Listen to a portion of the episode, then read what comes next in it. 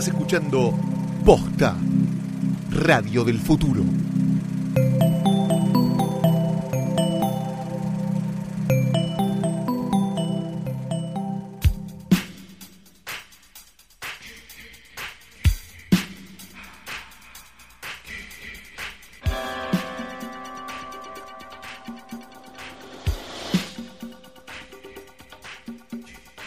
Tardes, buenas noches, buenos días o lo que sea que coincida con el momento en el que le dieron play a esto que es el último episodio de la temporada de la historia, ya veremos, de Hoy tras Noche. Mi nombre es Fiorella Sargenti. El mío, Gianni Luna Day. Ay, ¿te acordás? Yay, se Eh, murió. para, ¿Cómo fue que se murió? Se pegó un tiro. Ah, claro, porque estaba pensando en lo de los pantalones, pero ese era no, ese era. Simons que se Sí, tiró claro. a, a un pulmón de manzana. Sí, exactamente. Trágicamente estaba dividido en nueve, Ajá. con lo cual su cuerpo hizo Tate Show. ¿Vos te, ah, ¿Vos te comés la historia de que fue por lo del hermano? ¿No es demasiado No, yo creo que él debe haber sido una personalidad este, Depre, ¿no? medio depre, sí, Sí. de movida. Y bueno, y también eh, la, la idea de a lo mejor prever en qué se iba a convertir su hija también puede haber sido un causal de tirarse un piso alto. ¿no? Ah, Bueno, y así arrancamos este, este cierre de ciclo, Franca. ¿no? De hoy tras noche, en el que no vamos a hacer nada de lo que solemos hacer. eh, A, porque no tenemos ganas. B, porque nos dio paja. O C, porque queríamos hacer algo totalmente novedoso. Yay, así que vamos a hablar del Oscar, porque Sí. somos gente totalmente novedosa. Claro. Así que no hay portarretratos, no, hay nada. ni mierda, No no, trajimos una recomendamos mierda, nada. nada. Y vamos a morcillar durante un tiempo prudencial sobre el tema de las nominaciones de los Oscar que cayeron esta semana. Sería Sí. algo así, ¿no? Eh, exactamente, porque tenemos eh, ya los nominados. Trataron de hacer, si no lo vieron, porque eh, honestamente no sé bien eh, eh, a quién le puede interesar despertarse un que era lunes a la mañana para. Sí, aparecieron ahí, yo los vi, los vi como que me entraron en el timeline en un momento Sí. y dije, ah, están los Oscar. Eso está piola, que lo vienen haciendo en redes sociales, que te hacen el cartelito de la academia, pero ahora trataron de hacer algo. Lo pusieron a Andy Serkis, Sí. que nunca le pueden dar un premio porque siempre actúa con motion capture, o sea que Claro. él está detrás del mono, detrás de Gollum y lo que sea. Entonces, Capaz no es tan bueno. Entonces le dijeron, le damos esto y una negra Tiffany, no sé qué. Estás siendo racista con eso que estás diciendo. Estoy siendo descriptiva. El tono peyorativo se lo pones vos. Toma en tu cara. Me encanta esa de tirarse la No, otra. porque si fuera blanca sabrías el nombre, Flor. Entonces sí estás siendo racista. Puede ser. Es verdad. Bueno, en mi defensa, eh, es de las que se hizo conocida por una película de negras que acá no se estrenó porque acá no se consumen películas de negros. ¿Por qué? Al nivel, ¿sabes qué? Porque no tenemos negros. No, ¿Por qué claro. no tenemos negros? Porque, Porque los matamos a claro. todos, Flor. Eh, Es como de- los judíos y Ushuaia. ¿Sabes que me acabo de acordar? Una película de la que vamos a hablar un poquito en un ratito. Eh, en Molly's Game, Apuesta Maestra, los personajes, o sea, la protagonista indiscutida Es la historia de Mari Chastain. Sánchez de la Cetera, apuesta maestra. Jessica, Jessica Chastain, ella es la protagonista y el segundo es Idris Elba. Aparece Buen Michael, negro, Michael, negro, ¿no? Michael Keaton no, ¿cómo se llama? Kevin Costner, me Sí. confundo siempre, perdón. ¿Por qué te confundís a Kevin Costner con Michael Porque- Keaton? No tienen nada que ver. No, porque son, viste que cuando uno tiene como, ¿cómo se llaman las dos que estaban en cuestión de peso? Siempre me las confundo, que es que este, de- Andrea Politi y la otra, que en un momento se iban cambiando todo el tiempo. Y Claribel Medina, Sí, viste que cuando no puedes comprar una, llamas a la otra. Sí. Bueno, para mí Kevin Costner y Michael Keaton son un poco así.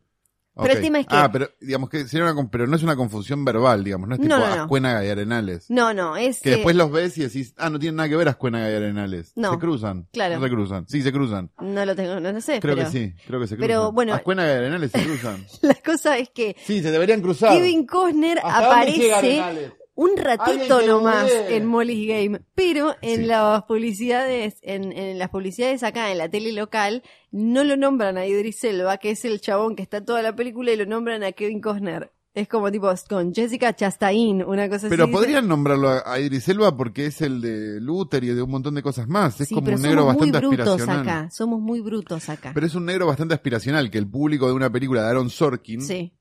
Es que, probablemente conozca es o que yo trataron de venderla no como una película de Aaron Sorkin. Claro, me imaginé. Entonces era como, ella quería eh, tener dinero. Ah, la, la- la pautaron en lo de Real. Sí, en peluquerías y en cosas así como. Me gusta mucho cuando te pautan en lo de Real una imposible, una de Fincher. Y sí, o, Se viene una con toda la acción. No, no, no. Sí, no. sí, sí. No la pautes ahí. o cuando, o cuando a Fantino le dan una con mitología muy complicada como Claro. Warcraft. Claro.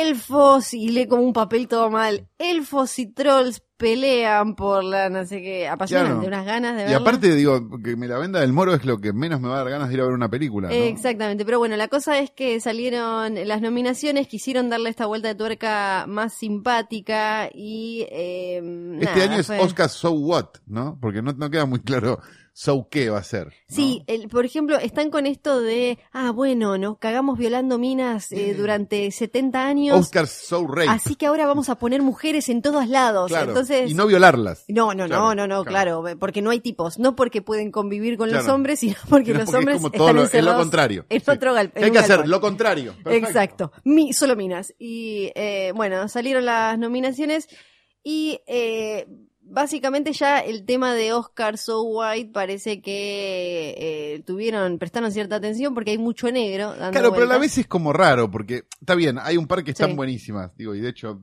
estamos muy contentos con una específicamente, pero es como medio también eh, como, ah, están haciendo esto porque les dijeron, y tampoco es válido que hagan algo porque les digan. Sí, yo no, ¿No? sé, claro, eh, igual Tiene fue- que pasar.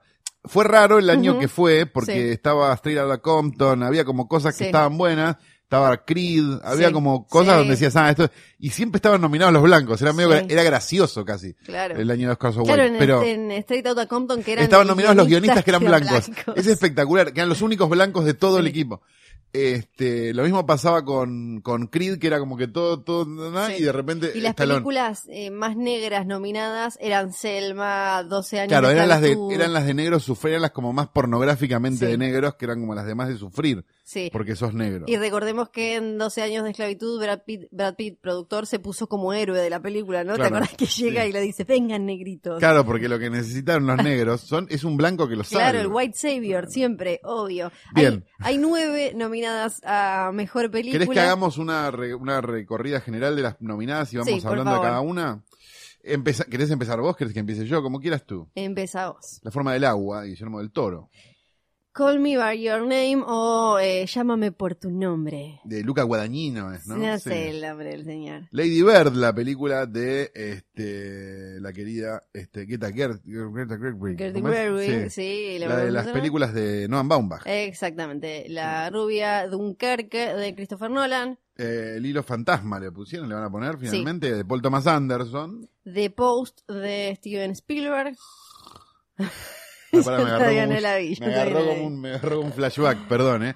Tres anuncios para un crimen de Martin McDonagh, ese director. Sí, eh, Darkest Tower, Las Horas Más Oscuras, que no me acuerdo el director porque es de esas que solo tienen eh, tienen por el... Ah, sí, porque son de, esa es de actora full, ¿no? Es como, ay, mira qué bien que le salió. Mira, Luciano, vamos a hizo, contarle a eh. los oyentes que está acá Luciano Banchero, que ahora tiene como tiene como eh, 800 curritos paralelos y qué sé Sí. yo, eh, tra- metiéndose.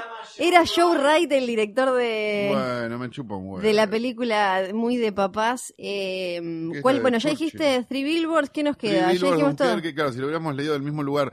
eh, de- Solo nos no, queda, nos queda, Get Out, ella, Get ella, Out, Get ella. Out. Mm. Huye de eh, Jordan, Jordan Peele, nuestro amigo. La única película que queremos que gane todo. Y- No va a pasar. No, no va a pasar. Ahora porque el vamos a... Oscar es injusto. Sí. Eh, bueno, tenemos. Trataron igual de darle. a- pues tenemos, por un lado, películas de papá. Sí, tenemos las películas que vota el Oscar en general, que son Darkest esas Tower. películas de. Claro. Historia, Churchill, eh, Gary Oldman, todo Cómo lo, le transformado. salió igual, es impresionante. Mirá cómo está de viejo, ¿no? Ese tipo de boludez, Exacto. claro, sí. Eh, Phantom Thread, eh, Paul después- Thomas Anderson. Después te entra ahí. Sí, sí. Entra Eso, un poquito, iba a decir. entra The poquito. Post es un poco película de papá, pero que en este contexto de fake news, Donald Trump y demás, tiene como un costadito quizás un poco más. A mí me pasa algo con The Post que es de Spielberg, ¿no? Está claro. Y eh, viste que Spielberg en el último tiempo filma dos tipos de películas. Sí. El drama histórico, que a mí me gusta mucho, tipo Múnich, no sé, eh, Puente de Espías, no sé qué, no sé cuánto, o esas de ciencia ficción que ya nadie quiere ver. Big Fucking Robot, no sé cómo se llamaba, cómo era. Sí. Esa. No, mi eh, amigo gigante que no. no- inteligencia artificial, no sé, como, Sí. viste que, como, como que tiene dos costados. Y después te entra dentro de las primeras, que a mí en general me gustan, y me gustan las películas de periodismo, me gusta como técnicamente 70. es la misma época, Sí. claro, te- te- se debería- estaría Bob Woodward y no sé, Ujú. no sé qué.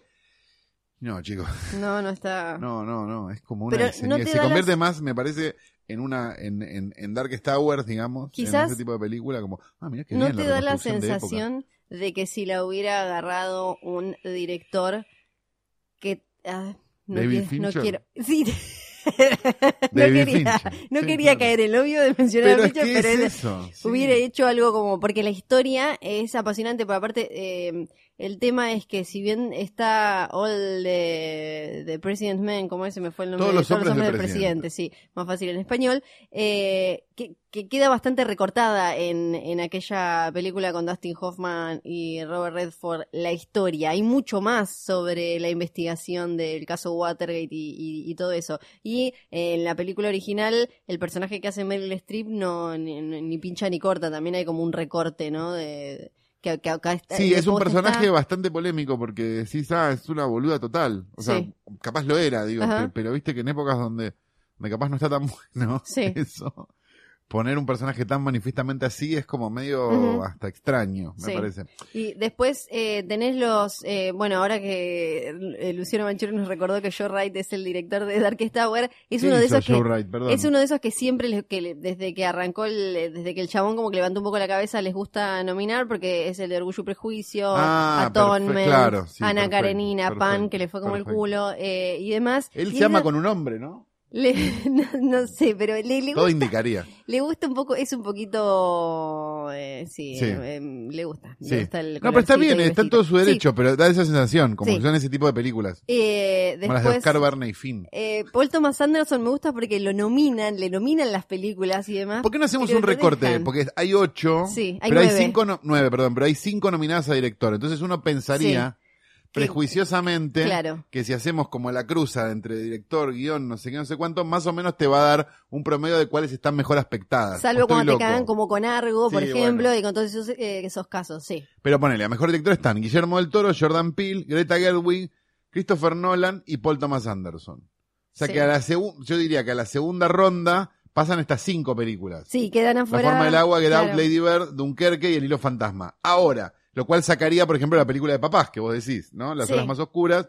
Sacaría eh, tres anuncios para un crimen, que a mí me da un poco de, de- de tristeza, porque me pareció que la, linda película. Bueno, vamos a hablar. No, igual, di- digo, quedaría fuera de post, gracias a Dios.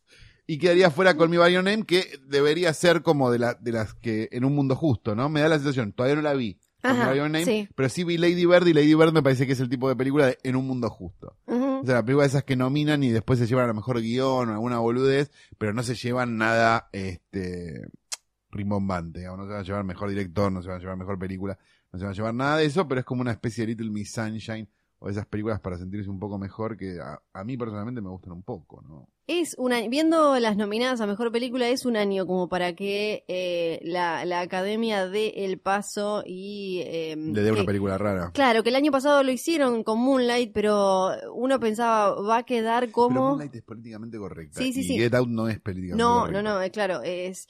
Claro, a lo que voy es esto. Con Moonlight se metieron con una un poquito rara, pero que le sumaba, eh, si tenemos los femipuntos, que tenemos como los negripuntos, ¿no? Le sumaba Los como. negripuntos le pueden llegar a sumar. Lo que pasa Le que sumaba LGBT puntos y Sí. eh, negripuntos. Claro, son demasiadas Pero- minorías en una sola película, algo Sí. que en Get Out no pasa. No, y eh, eh, pero también uno podía pensar, va a quedar ahí. Es como cuando te dan una cosita, bueno, que se quejan. El año pasado ganó eh, Moonlight.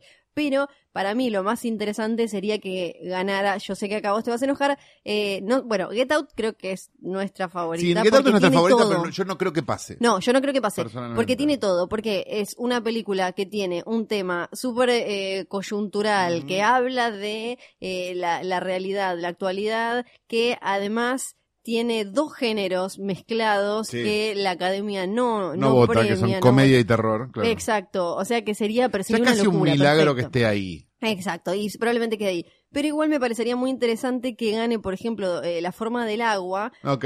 porque es una película de, de fantasía oscura, es tipo terror ba- eh, eh, barra fantasía, algo que lleva- tampoco me premia la academia.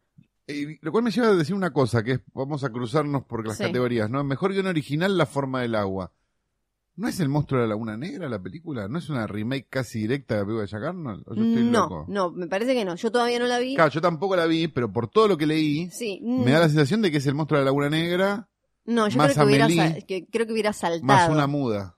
Sí. No, pero tengo entendido que sí, porque hasta la, eh, la he visto programa, eh, las he visto programadas a las dos. Y claro, pero para mí lo que debe ser es como uno, claramente un homenaje, como muchas cosas que hace del toro, que es que tiene Pero como no todos estaba esos trabajando en una cosa que era una remake de Monstruo de la Laguna Negra y ahora aparece esta película. Esto es lo que a mí me llama la atención. Mm, Dentro de las 326 cosas que estaba haciendo que- del toro todo el tiempo y nunca sale ninguna. Aparecen los planes de Elon Musk. ¿no? Sí, o de Spielberg. Vamos a colonizar no sé qué y después Spielberg nada. va a dirigir PayPal. todo. Sí. Bueno, sea como sea, a- aún sea eh, inspirada o porque no pudo hacer eh, esa, me parece que s- sumaría mucho si termina ganando como mejor película eso. O sea, es la historia de amor entre un bicho verde y una mina, algo que... Sordomuda. Sí, eh, algo que a la, a la academia le, le cuesta. No veo... Te Amelie en silencio. Sí, Ay, por Dios, ya lo metió otra vez. Eh, No lo que... había metido nunca. Me parece que es un gran título, un gran título, Banchero, pensalo. ¿eh?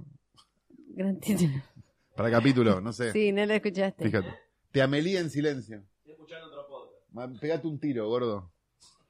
Bien. Bueno, y metiéndonos eh, directamente con mejor director, Sí. Em, está Jordan Peele que tiene las mismas chances de llevárselo, o vos pensás que, porque viste que a veces la juegan un poco más de loquitos. A mí me da la sensación de que acá tenés una cosa que vamos a analizar cada uno. Sí, Guillermo del Toro, sí, claro, puede ser por esto que vos estás diciendo y estaría bueno que se premie algo que fuera, se, se vaya de lo común. Jordan Peele es negro, pero es una película política. nunca ganó un negro. Pero es una Es película quinto, pero- políticamente incorrecta, de Sí. alguna manera, y, y so- y es de dos géneros a los que el Oscar no premiaría tan directamente. Greta Gerwig es una mujer, Sí, pero una película lo suficientemente indie. Me da la sensación de que Lady Bird es como la room de este año. claro. O sea, es como esa que está ahí Sí. y le sí, sirve sí. más comercialmente estar ahí que lo que le van a dar.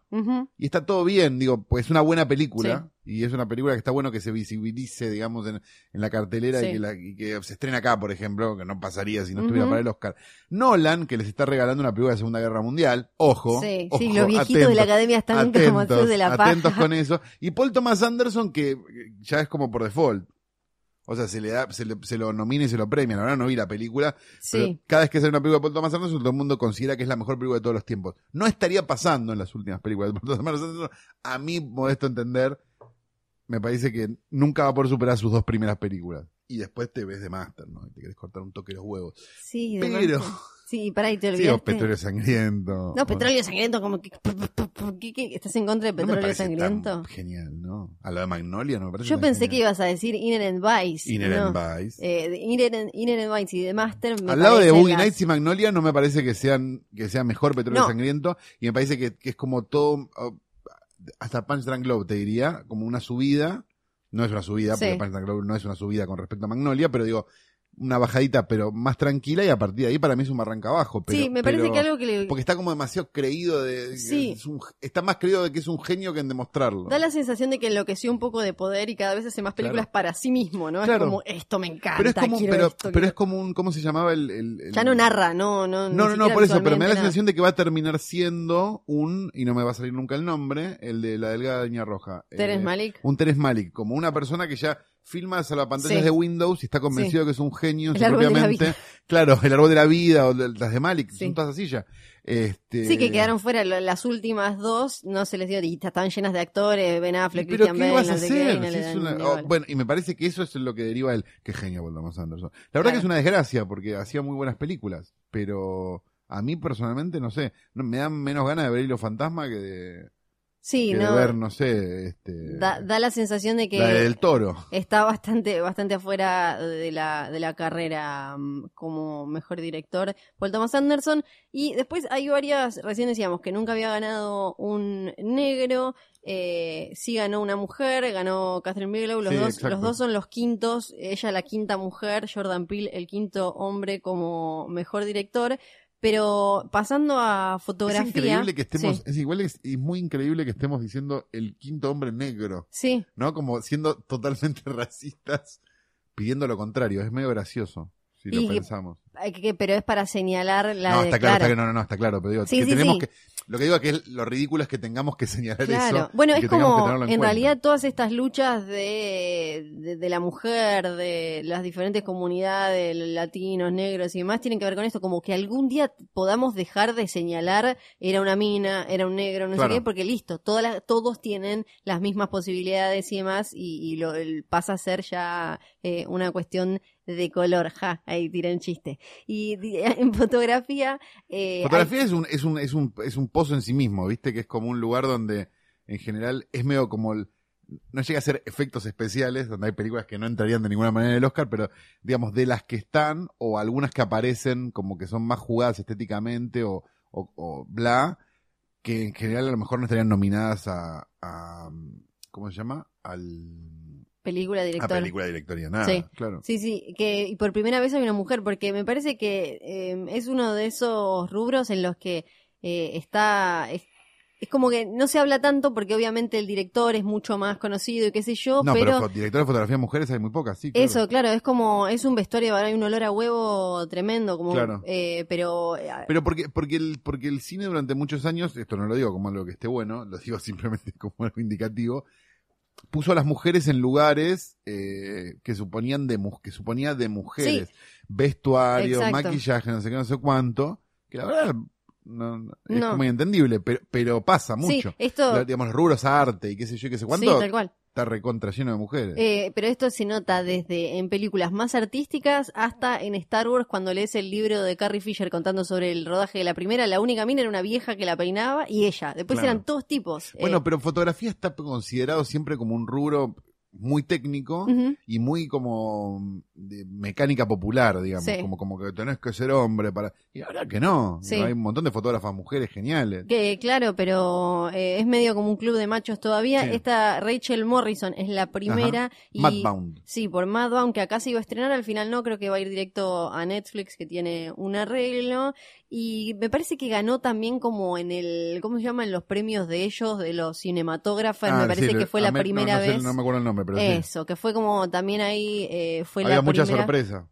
Exacto. ¿Quién en un- invitó una mina? Dije. Fue como de golpe se dieron todos. Re preocupados. Y en, eh, ahí en el mismo, en la misma categoría aparece Roger Dickens que tiene 14 nominaciones Claro. y no le dieron ninguno. Y ya a esta altura, y, y, a- y con una remake, de, o con una Sí. nueva, nueva película de la película que lo hizo, ¿no? Que es de De eso alguna que manera, entonces sí. me parece que está todo dicho para que se lo den a Roger Dickens, pero no sé.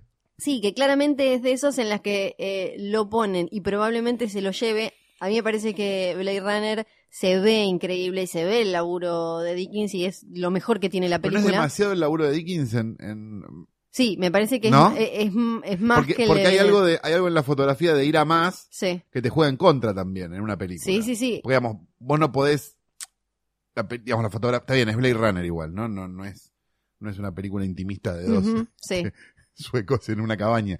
Pero eh, la fotografía debería acompañar y no resaltar, es como el sonido. A mí- me Digo, parece si igual se que... escucha demasiado una película, o es como Me- Me parece igual que fue una, una búsqueda que hizo con Denis Villeneuve, el director de Blade Runner eh, 2049, porque ellos laburaron juntos Ay, un, perdón, me, me- un me montón agarró de una veces. cuando lo nombraste. Y perdón. no siempre, no siempre eh, Dickens hizo esto como de ir tan, eh, de lucirse tan, o sea, de lucir- lucirse siempre me parece su laburo, pero de forma más, por ejemplo, en Sicario pienso, Sí. es una película que se ve eh, su, su mano, pero no opaca la Claro, la eso es lo que digo. Me, me da la sensación de que Blade Runner es como mirar la foto esta y nada más, es como Claro. un gran paquete de regalo. Claro, sí, pero creo que fue una búsqueda, ¿no? Porque eh, en Prisoners también mismo, Sí. eh, en, ¿cómo es que la sospecha? La sospecho. Mismo dúo director y director de fotografía y, y hay como una cuestión un poco más sutil. Pero en realidad cuando vos ves la filmografía de Dickens decís, ¿cómo este hombre no se lo dieron por, no sé,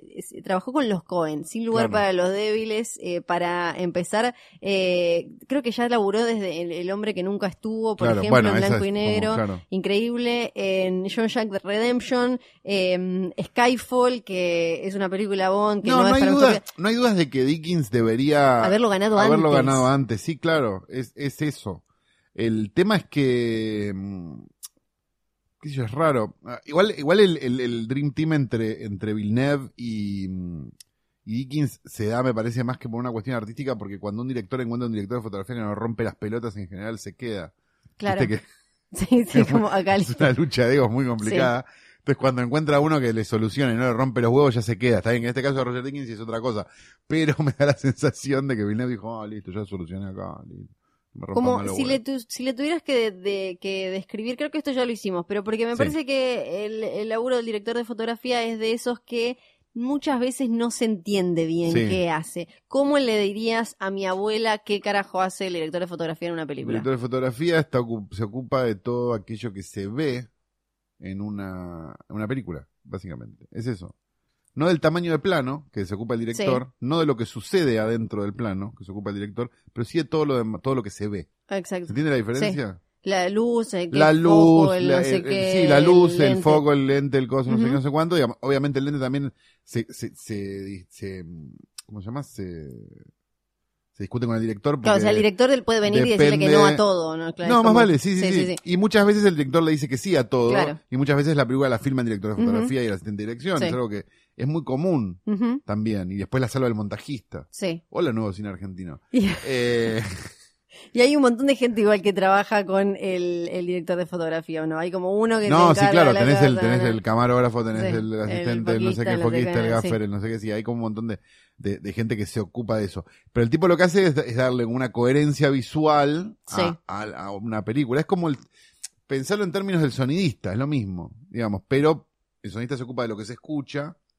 capaz el sonidista es más fácil de entender. Este, y el director de fotografía se ocupa de lo que se ve. Después se ocupa de colorizarla de una determinada manera, después se ocupa de montones de cosas que tienen que ver con, digamos, narrativamente con la película. Bueno, igual, Un buen director de fotografía es un director de fotografía que no se nota también. claro. Y eh, sí, me- me- claro que no, porque a veces eh, es cómo se ve una película y lo que me está contando no, No pasa, eh, viste que... chocan. Claro, pero, pero también te pasa con directores. Sí. Digo, que vos tenés directores, no sé, esos directores que solo filman acción y que no saben hacer otra cosa, tipo, no sé, Jan de Bond, no sé, esos directores de verga, eh, que te filman un desayuno y es como si estuvieras en medio de una toma de rehenes. Tampoco tiene sentido. Sí, O es como, no, acá estás haciendo otra cosa, estás filmando un desayuno. sí. Entonces, clavá la cámara, la tengas en mano, porque no va a pasar nada. Entonces digo, eso mismo pasa con los directores de fotografía, como, che, yo entiendo que vos sos capaz de cualquier cosa, Sí, con la luz y con el color y con no sé qué, no sé cuánto, pero a los fines de que esto esté contado de una determinada manera, estaría bueno que vos hagas esto. bueno, Entonces digo, hay algo Sí. donde ese team entre director de fotografía y, director está bueno que exista y está bueno que, digo, se perpetúe en el tiempo porque muchas veces lo que hacen los dos es, es crear como un lenguaje, claro, Claro. propio. Bueno, Fincher también usaba así, que usaba bastante siempre al mismo director de fotografía, no me acuerdo. Ayer volví a ¿Quién era ver... Darius em, que lo usó bastantes películas seguidas y Sí. era como que decías, ah, hay una evolución de los dos hacia el mismo lugar y estaba súper bueno.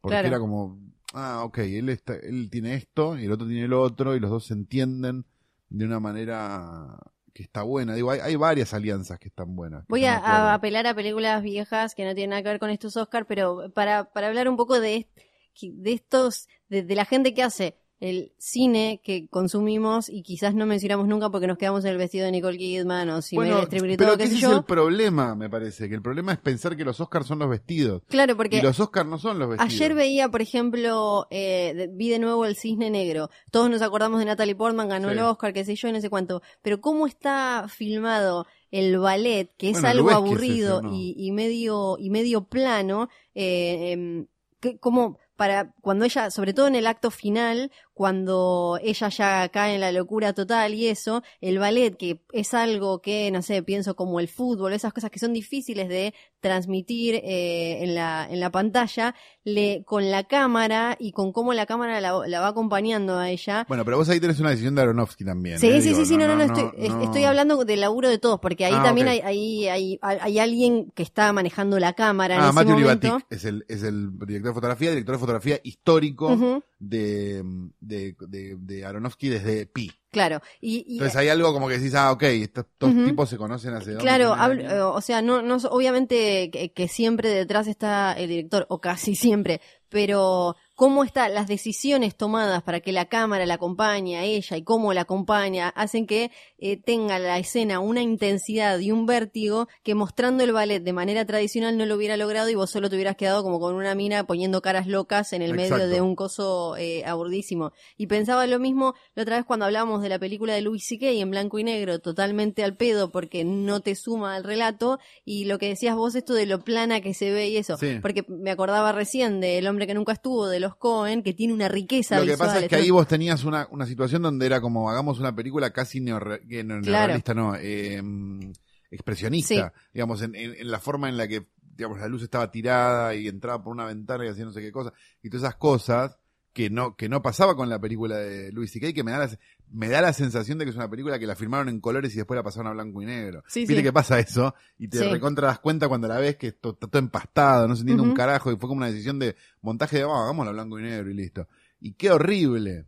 Ojo, Li- Libatic, volviendo un segundo, Sí. el director de fotografía de cosas, le, le abrí el IMDB y sí, obviamente, todas las de Aronofsky, pero también ponerle Straight Outta Compton, también, no sé, fue un booth, Sí. ¿no? Claro, películas que... Iron Man 2, o sea, Sí. películas que nada tienen que ver Sí. con, con, con, con la estética de, de, de, de Aronofsky y a la vez como locura total, digo, porque, no sé, Straight Outta Compton es una película que se ve re normal. Sí, claro. si pero era lo que la, Pero esa era lo que la película necesitaba. necesitaba y a la vez, no sé, Mother. Sí, claro. Entonces es como, está bueno eso también, digo, porque ten- tenés como directores de fotografía que, que, que hacen siempre lo mismo. Sí, Y lo llaman para el truco, ¿viste? Haceme el truco, ese que Sí. haces vos. sí, y es medio como, qué sé yo, está bueno, pero, pero, pero no está tan bueno. Claro, sí, sí, no, no, no es para el relato. Y pienso también, eh, recién eh, mencionabas lo del sonido y, esa, y estas dos categorías que eh, muchas veces el público no sabe diferenciar, que son mejor edición de sonido y mejor mezcla de sonido. Y me Ah. parece que también es uno de esos laburos que es como pienso, ¿no? Yo estoy en casa con, no sé, con la picadita mirando los Oscars, no sé qué, y digo como, ah, el ¿Por no sonido, le dan ¿qué el el sonido? Pero ¿Por aparte... qué no le dan el mismo? Yo ni escucho la película, la pongo bajita porque mi germu se despierta. La pongo bajita y le pongo los subtítulos. Yo no, no me, a mí el sonido no me importa, la verdad. Sí, en ¿No? este caso, para colmo, la academia ¿Para no, qué le po- pero para qué le meten tanto ruido? Voy a despertar a alguien, estoy viendo esta película esta hora. no te Sí. ayuda mucho porque son los mismos nominados. en Porque mejor la, la de diferencia de edición de sonido, esto lo explicamos, pero es una boludez, pero la edición de edición de sonido y mezcla es la diferencia, es lo que acá se llama armado de banda y mezcla.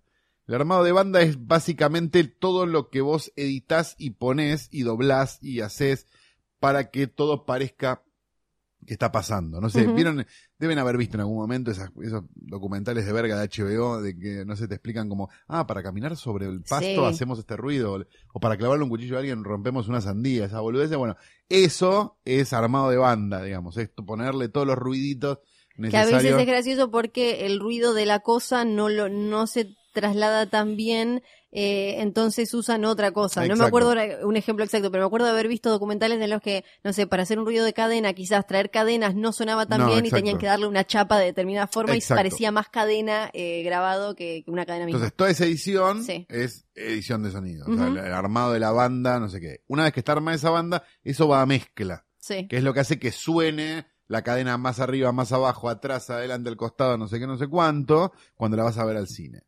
Esa es la diferencia entre una cosa y la otra. No necesariamente el que arma la banda mezcla la película, muchas veces sí, Sí. pero, pero puede ser que no. Puedes que Sí. vos tengas un buen editor de sonido y no, y no necesariamente un buen mezclador y hagas las cosas por separado y bla. La mezcla era lo que fallaba mm, en las, por ejemplo, en las películas nacionales acá, tipo las de Sandro, donde se escuchaba la voz y de golpe se escuchaba el pajarito y de golpe no cuando estaban afuera y No, demás. ahí fa- ¿o qué? ah, empecemos por decir que ahí fallaba todo. Segundo, estamos hablando de una época donde el cine era mono también, ¿eh? Sí. Digo, Sí, pero vos ves una película de la misma época de otro lado y está y estaba bien. La acá ves no remezclada. Igual no quiero ser mala con No, películas no, pero digo, la ves remezclada también, ¿eh? Ojo. Ah, ok. Ojo. Eh, no quiero decir lo mismo de películas actuales Pasa. nacionales. No, pero pasa, Pero, pasa sí. mucho. Pero porque están, me parece que, porque depende también cómo están mezcladas. Si están mezcladas pensando en el, no sé, me parece que en el cine argentino específicamente, por una cuestión de, de- de presupuesto y demás, nos hacen varias mezclas.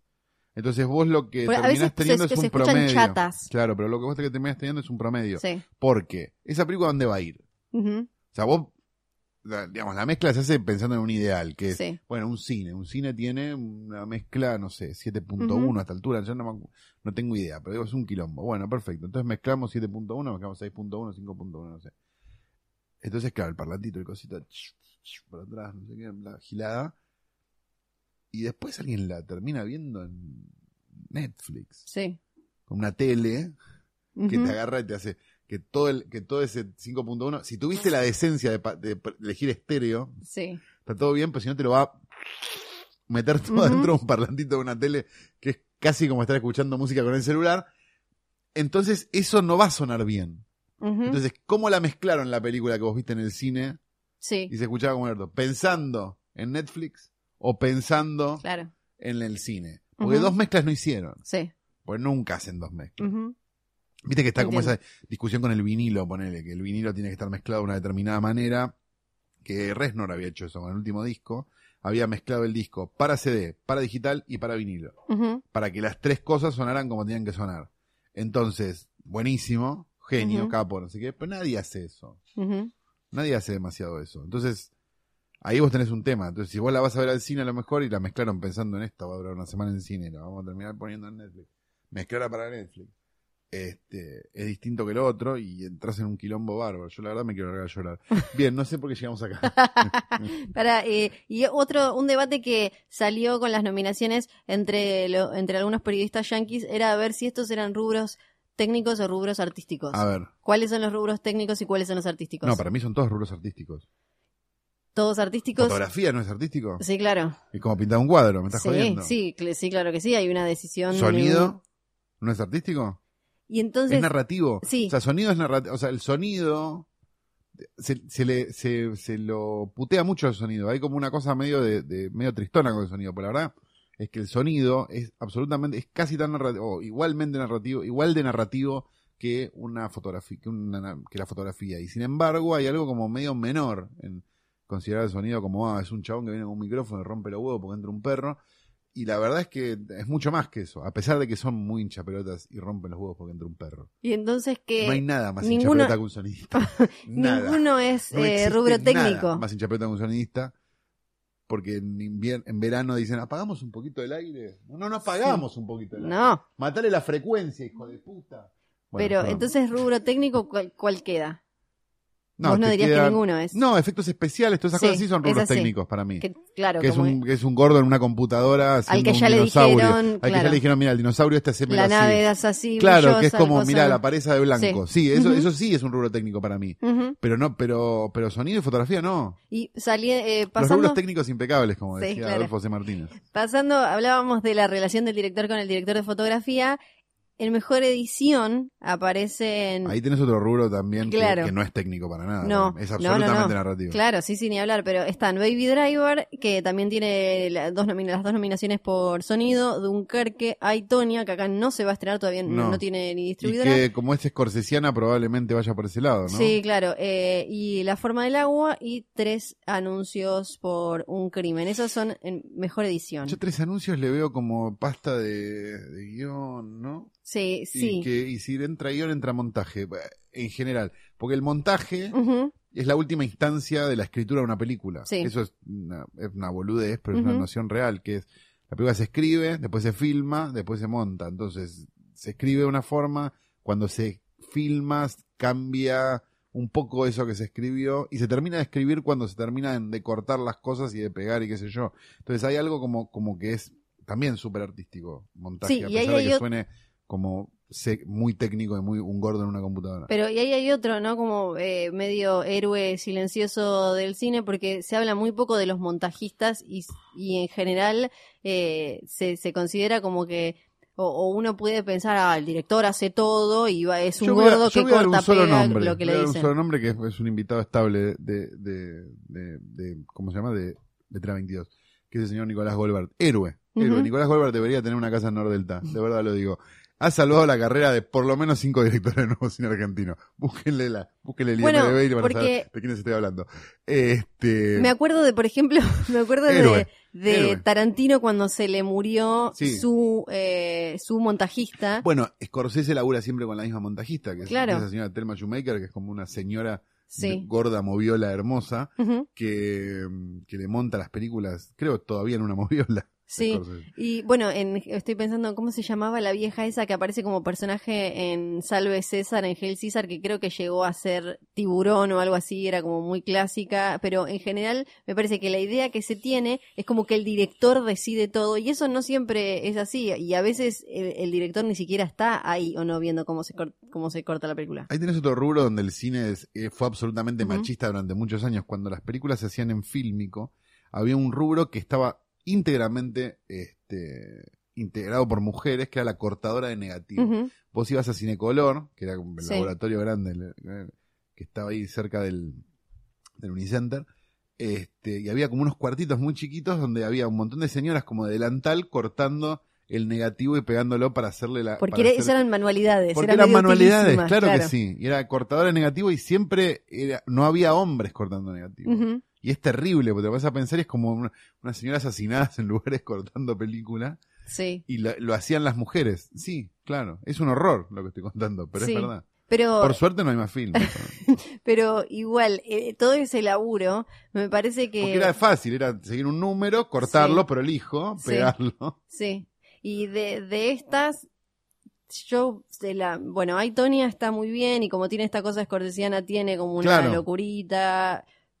Pero sin haber visto The Shape of Water, se la daría a Dunkerque, me parece. Vos no ah, bueno, todavía, pero no, ¿no? yo a Dunkerque no la vi ni creo que la vaya a ver. Pero aparte me parece también es más difícil eh, es de dos cosas que no me interesan, la Segunda Guerra Mundial y Nolan. y Nolan, sí, y dura una hora y media y Larguísimo.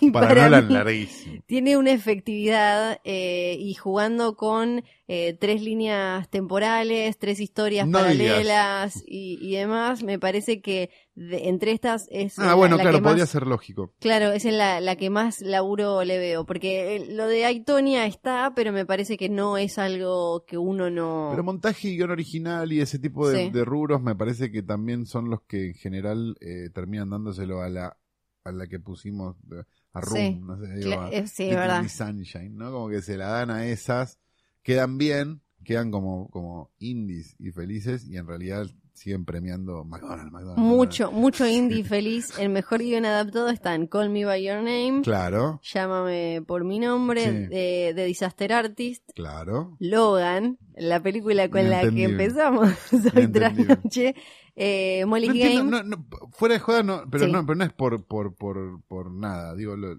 no, no me entra en la cabeza por qué. O sea, no, no lo puedo entender, ¿eh? Digo, no, no, es un problema mío, ¿eh? No, no estoy viendo el barco en los puntos, pero no, no entiendo por qué está Logan. Y no está, por No ejemplo. sé, otra cosa, cualquier cosa. Ya está altura. Sí. Sí, yo la verdad Sí. que por más que haya Un disfrutado puesto, y pueda un defender puesto Logan, vacante. y bueno, incluso. viste que dejan en mejor película, dejan un puesto vacante que es como una forrada total para las que podrían hacer la décima, porque ahí Claro. se pueden ser diez Igual o no es bueno. necesario que sean nueve. No, no, no, claro. Para mí con cinco estábamos. Sí, pero viste que lo cambiaron porque no se decidían y porque no sé qué, y lo agrandaron Sí, y... está bien, pero a ver, son cinco y van a ganar una sola, es lo Sí. mismo. Bueno, Que haya nueve. el de- están, están simplemente ampliando el negocio, están Sí. regalándole a cuatro pósters más Es- para el Oscar. son Cacho Rubio metiendo a Mirta en vale. alguno, en alguna, qué sé yo. Eh, yo tampoco te puedo decir por qué está Logan ahí y no, no, no sé, 10 mil millones de otras. No me parece que sea Está Molly's Game también. Sí, está Molly's Y Game. está Madbound. Madbound, sí. Y el mejor guion original está de Big Sick, que se estrenó esta semana Sí. en nuestro país como un amor inseparable, que es muy irónico porque lo primero que hacen es separarse, básicamente. Entonces, Bueno, pero qué sé yo. La forma del agua que entramos en esta disquisición que no sabemos muy bien hasta que la veamos. Exacto. Eh, Tres Lady anuncios Bird para un crimen. y Lady Bird y finalmente Get out. Get Out. Que ahí sí puede. Ojalá, Ahí sí puede para mí. Bueno, ahí es donde podemos, sí, tal cual. donde Pero lo que pasa es que se están peleando, porque vos tenés, en guion original vos tenés las tres, Sí. y creo que en montaje también tenés las tres, o yo estoy loco. Eh, Tres anuncios por un crimen, Get Out y Lady Bird. No, ¿Están las Get Out no estaba en edición, ¿eh? Ok. Ah, entonces fallé. Sí. Fallé como persona. Pido mil disculpas.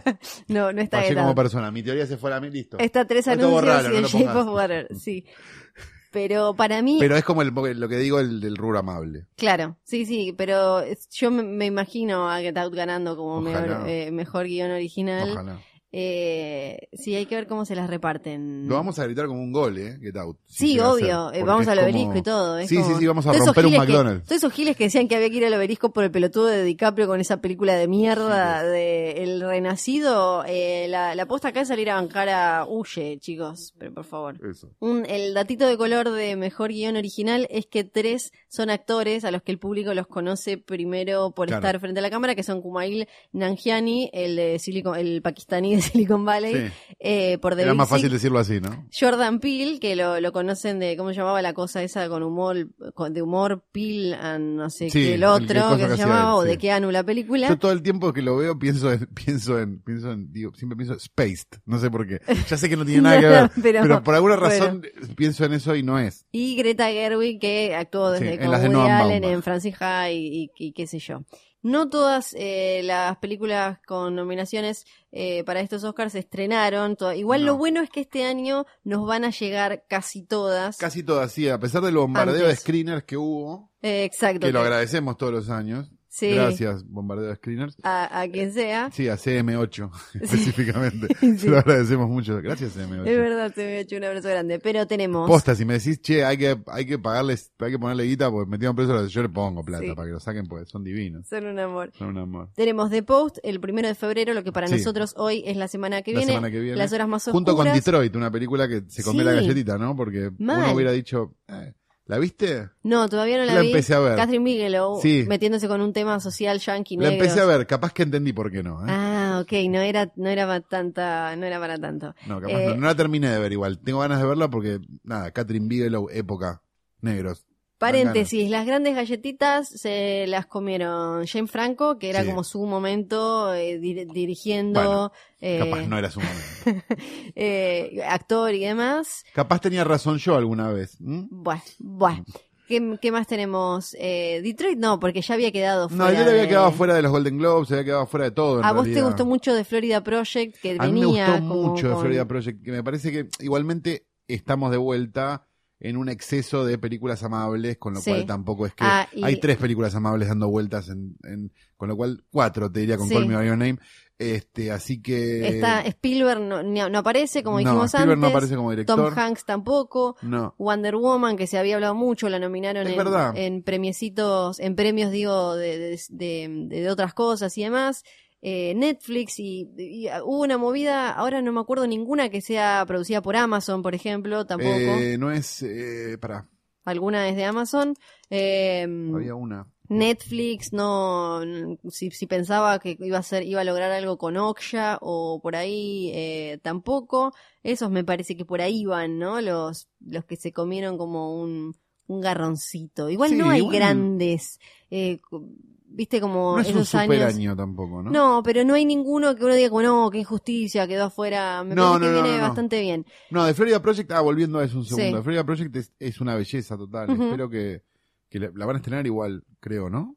Eh, sí la van a estrenar de Florida Project Por más eh, que no entre. No, por más que no entre. Las horas más oscuras, Dark Tower 15 de febrero, La forma del agua 22 de febrero, Llámame, Tarde. De, de, de- Sí. Dark Tower no va a ganar nada, se la van a meter en el orto. Llámame por tu nombre 22 de febrero, Lady Bird primero de marzo, que es la que llega más sobre la hora. Llámame por tu nombre, perdón, un segundo. Sí. Me parece que es una película que va a funcionar bien con los señores del patio Bullrich y demás y va a estar estrenada demasiado a tiempo Ah, sí. para lo que suele ser el promedio de esa gente, ¿no? Y el hilo fantasma llega después de los Oscars el 15 de marzo, la de Paul Thomas Anderson. Los Oscars son el 4, así que Lady Bird va a estar eh, esa 4 de febrero. El 4 de marzo. Ah, 4 de marzo, ok. 4 de marzo, Ah, así marzo. que entran todas salvo el hilo fantasma. Ah, bastante bien. Sí. Que Paul Thomas Anderson tiene a su vez también eh, un público propio. sí, que Entonces tampoco es No, gravísimo. Sí, sí, sí, eh, no. Y quedaron en el camino eh, Aitonia. Sí se va a estrenar eh, Florida Project eh, dentro de no tantísimo. Ahora les digo exactamente. Y Para mí de las mejores sí, películas del año, y lo digo hoy, no sé qué día es de, de enero, pero... vos lo hubieras metido. 25 de enero te digo que para mí ya entra en el top 10 y hasta en el top 5 del año. Es preciosa de Florida Project. ¿Que, que, ¿Dónde lo hubieras metido? ¿Dónde lo hubieras nominado? No, yo lo hubiera nominado a todo lo nominable. Ah, bien. Digo, lo hubiera puesto en mejor película y sacaría, no sé, Dark- Darkest Tower sin haberla visto, pero digo, no hace falta sacarla. No hace falta verla para sacarla. Sí, probablemente. Este director te saco, lo sacaría a Paul Thomas Anderson nada más que para Besito molestar grande. a la gente y guion original creo que es, este, con lo cual sacaría a mira, ¿Cuál? Guillermo del Toro, saquemos. Esa Que se cosa que tenés contra Guillermo que del se la Toro, choreó. No, es algo que tengo contra la fantasía, no es contra Guillermo Sí, del Toro. No, no, no es un tema con Guillermo del Toro, de hecho, este Cronos me gusta. Sí, Mimic me pareció una película razonable. Sí. Pero no, tengo algo con la fantasía y con esa destreza visual que, que me parece que esa envuelve- creación de universo propio que yo amo. un vos- regalo claro, vacío. Sí, claro. eh, no nos vamos a poner nunca de acuerdo con Guillermo. Pero es un tema de gustos, de vuelta. No, Sí, no, no. sí, no digo del toro debe morir, no. Digo, a mí me parece que Y para ir cerrando este Sí. bello episodio Es espectacular. me da la sensación de que no hablamos de nada igual.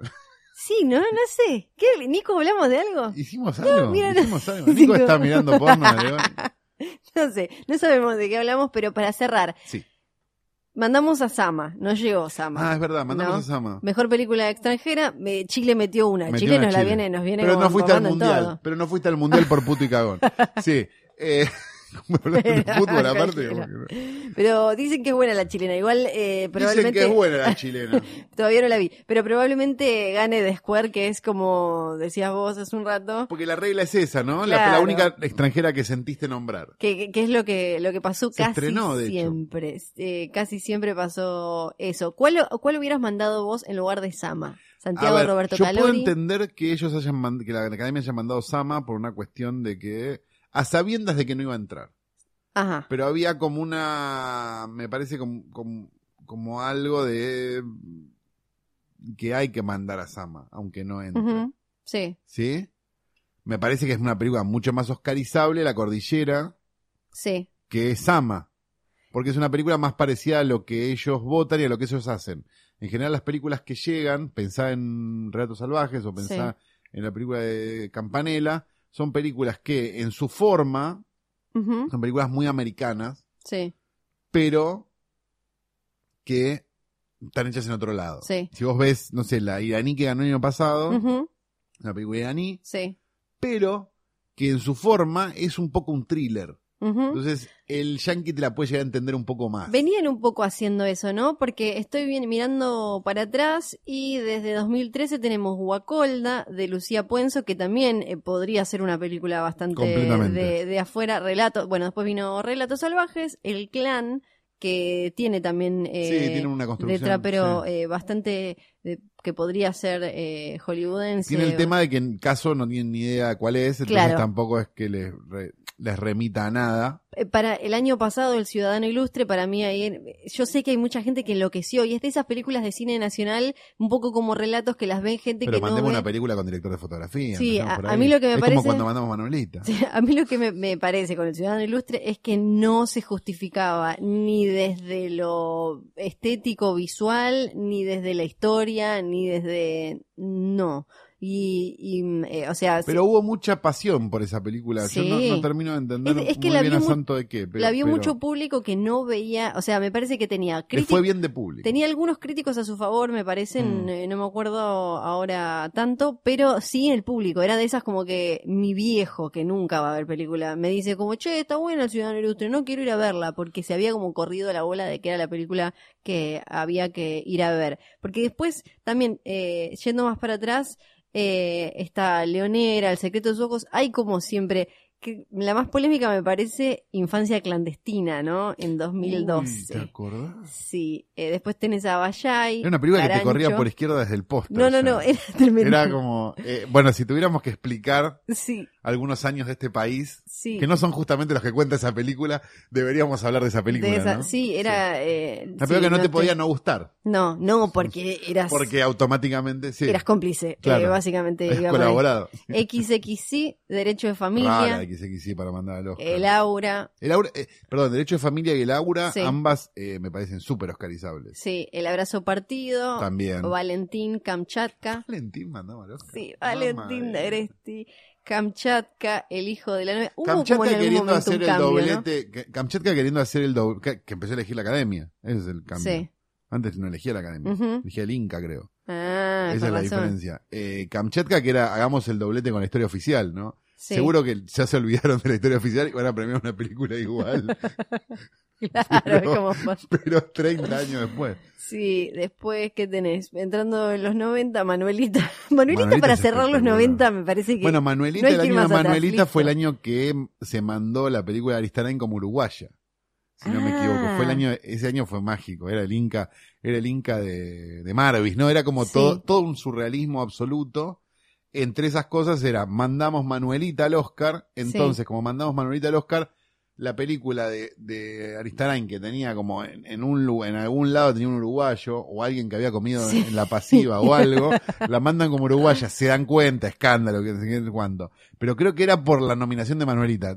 Ahora capaz se me está mezclando un poco. Bueno, de todo, todas esas, las, las años. únicas, las que llegaron a ser nominadas, contando desde el 98 para, no- para no ir tan para atrás, fueron Tango No me dejes nunca, de Carlos Saura, El hijo de la novia, Sí. de Campanella, el, bueno, El secreto de sus ojos que ganó. Que el hijo de la novia llegó. Sí, sí, sí, esta- estoy diciendo las que llegaron. Y eh, Relatos Salvajes. Esas son las que llegaron. Eh, bueno, nosotros hubiéramos mandado a la cordillera. Sí, que Ah. es lo más parecido a algo que premiaría el Oscar. Sí, así que podemos llamarlo a Santiago Mitre y decirle, bueno, eh, Este es nuestro este es Oscar. nuestro Oscar. Este y darle ese Oscar todo mal cortado todo- que tenemos Todo acá. con rebarba. Con- es para con- vos. Tiene caramelitos adentro, además. Creo que sí. Tiene como esos caramelitos chiquititos tóxicos, ¿no? Que Ya no- le estoy poniendo a arroba bombita darín nuestro Oscar acá. Este es nuestro Oscar, así Este es que Ricardo, cuando vos. quieras pasarlo a buscar, Sí. está acá. Y ahora terminamos entonces este episodio en el que pensamos, sospechamos que no dijimos nada, pero hablamos como una hora y algo, o no sé cuánto. Nico, ¿cuánto tiempo llevamos hablando, por favor? 50 minutos. Pero la puta madre que no te cobren por mega, viejo. Bueno, ¿vamos a volver? ¿No vamos a volver? No creo que no, Flor. No Yo sabemos, creo que no vamos a volver. no sabemos del todo. Sí, lo que, le- lo que les tenemos que decir es que tienen que pasar por la página de Posta, entran a posta.fm y van a ver una encuesta. ¿Por qué? Porque no parece, pero nosotros también escuchamos a nuestros oyentes y, ne- y necesitamos... ¿Qué nos van a eh, decir qué hacer ahora los oyentes? No, necesitamos saber un, un par de cositas para poder mejorar la Yo experiencia. no tengo nada que mejorar, perdón. Yo no tengo nada que mejorar. Nada. Es una- es una te, hago, encuesta- te hago siempre la propaganda esa del post offline. y ahora tengo que hacer esto. Son tres preguntas, son tres preguntas nada Unplugged. más. Entran, las contestan y quedan participando por eh, una gift card en Ah, Gato Store bueno, que tiene un montón de cosas hermosas. Pueden entrar en la web de Gato Store. y- Lo haría por los regalos. Claro, por los regalitos sí, eh, que son eh, muy bonitos. Así que entren en posta.fm y ahí responden tres giladas y nos ayudan a ayudarlos. Ay, qué Nos, dan una mano, ¿no? Sí. Como dicen en Instagram. este, y esto fue grabado, por supuesto, en Radio en Casa, radioencasa.com. Nico y John, John y Nico, dos personas hermosas, a las que aprendimos a querer con los años como quien quiere, a ese tío que a lo mejor se le va un poquito la mano en Navidad. Quiero decir algo, Sí, es muy importante. No nombramos a Bebe Sanso en este capítulo. Bebe Sanso. Listo, ya está. Fue nombrado y me deja más tranquilo. Chau, Calú. Chau, Flor.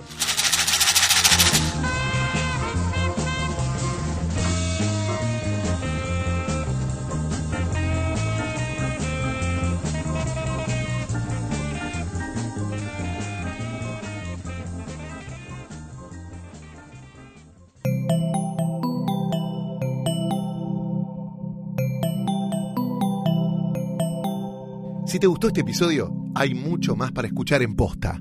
Conoce todos nuestros programas en posta.fm. También podés llevarnos en tu teléfono. Baja la app de Posta para Android o para iPhone o suscríbete en iTunes a tus series favoritas. Seguí escuchando Posta, Radio del Futuro, cuando quieras y donde quieras.